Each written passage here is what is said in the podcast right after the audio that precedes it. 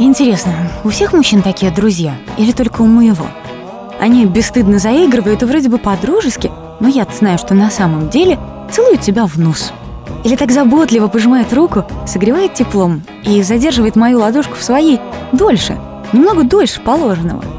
И садится в кафе обязательно напротив, чтобы видеть, как я его обнимаю.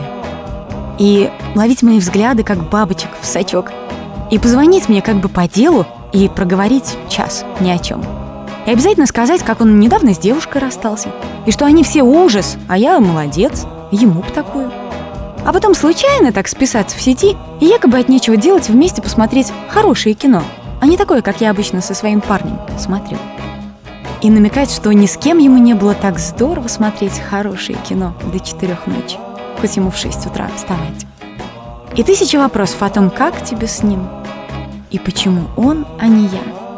И вообще, интересно, у всех мужчин такие друзья? Или только у моего? The way she walks,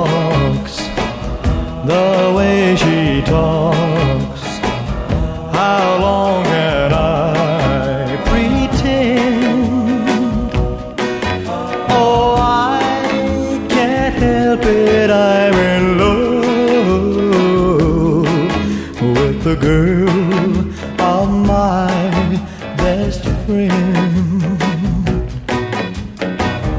Her lovely hair, her skin so fair.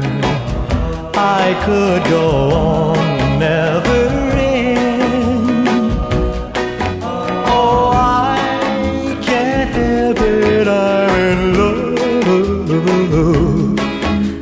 the girl of my best friend. I want to tell her how I love her so and hold her in my arms, but then what if she got real mad and told him so? I could never face either one again. Oh, the way they kiss, their happiness.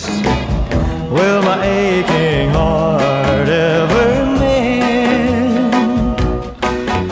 Or will I always be in love with the girl